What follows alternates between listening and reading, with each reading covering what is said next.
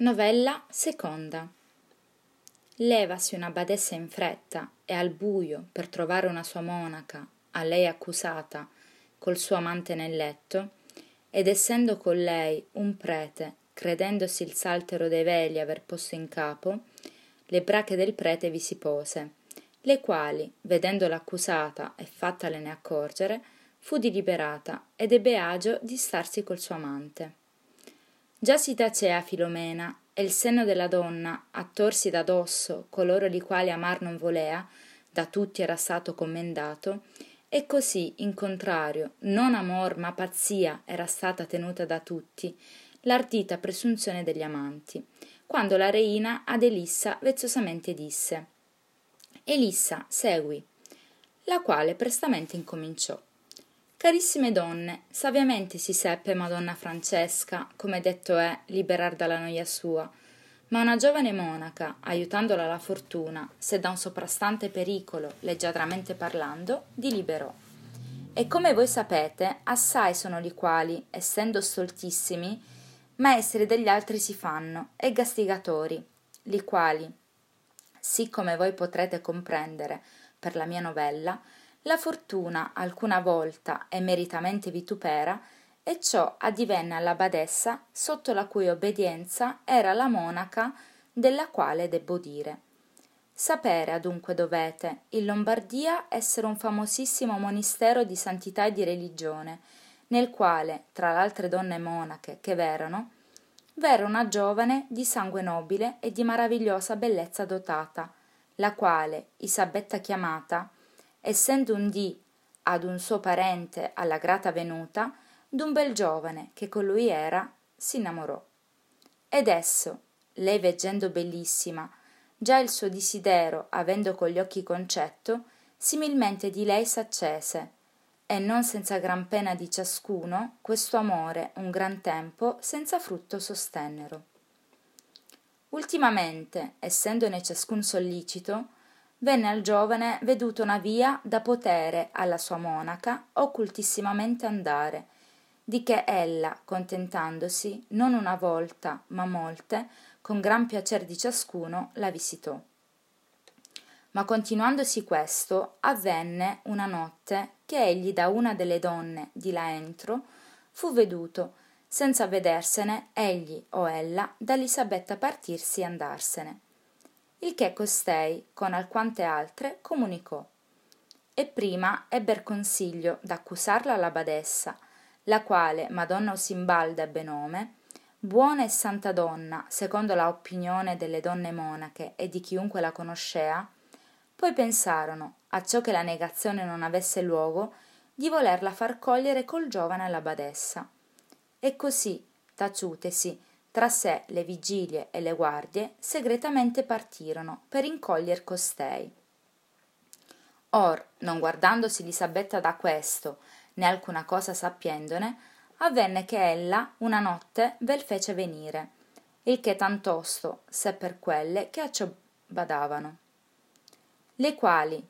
quando a loro parve tempo essendo già buona pezza di notte in due si divisero. E una parte se ne mise a guardia dell'uscio della cella d'Elisabetta e un'altra n'andò correndo alla camera della badessa e picchiando l'uscio a lei che già rispondeva dissero su madonna levatevi tosto che noi abbiamo trovato che elisabetta ha un giovane nella cella. Era quella notte la badessa accompagnata d'un prete il quale ella spesse volte in una cassa si faceva venire la quale udendo questo temendo non forse le monache per troppa fretta o troppo volenterose tanto l'uscio sospignessero che egli s'aprisse spacciatamente si levò suso e come il meglio seppe si vestì al buio. E credendosi torcerti veli piegati li quali in capo portano e chiamano il saltero le venner tolte le brache del prete e tanta fu la fretta che senza vedersene in luogo del sartelo le si gettò in capo e uscì fuori e prestamente l'uscio si riserò dietro dicendo dov'è questa maladetta da dio e con l'altre che sì focose e sì attente erano a dover far trovare in fallo elisabetta che di cosa che la badessa in capo avesse non s'avvedino? Giunse all'uscio della cella e quello, dall'altra aiutate, pinse in terra ed entrate dentro, nel letto, trovarono i due amanti abbracciati, li quali, da cosi subito soprapprendimento storditi, non sapendo che farsi, stettero fermi. La giovane fu incontenente dall'altre monache presa e per comandamento della badessa menata in capitolo. Il giovane s'era rimaso e vestitosi aspettava di veder che fine la cosa avesse, con intenzione di far un mal giuoco a quante giugner ne potesse, se alla sua giovane novità niuna fosse fatta, e di lei menarne conseco. La badessa, postasi a sedere in capitolo in presenza di tutte le monache, le quali solamente la colpevole riguardavano, incominciò a dire la maggior villania che a mai femmina fosse detta, siccome a colei la quale la santità, l'onestà e la buona fama del monistero, con le sue sconce e vituperevoli opere, se di fuor si sapesse, contaminate avea, e dietro alla villania aggiungeva gravissime minacce. La giovane, vergognosa e timida, siccome colpevole, non sapeva che si rispondere, ma tacendo di sé metteva compassione nelle altre, e moltiplicando pur la badessa in novelle, venne alla giovane alzato il viso, e veduto ciò che la badessa aveva in capo e gli usolieri che di qua di là pendevano. Di che ella, avvisando ciò che era, tutta rassicurata disse Madonna, se Dio v'aiuti, annodatevi la cuffia e poscia mi dite ciò che voi volete. La badessa, che non la intendeva, disse Che cuffia, re femmina? Ora hai tu viso di motteggiare? Parti egli aveva fatta cosa che i motti ci abbiano luogo? Allora la giovane un'altra volta disse Madonna, io vi prego che voi v'annodiate la cuffia, poi dite a me ciò che vi piace. La onde molte delle monache levarono il viso al capo della badessa, ed ella, similmente, ponendovisi le mani, s'accorsero perché Elisabetta così diceva. Di che la badessa, avvedutesi del suo medesimo fallo e vedendo che da tutte veduto era,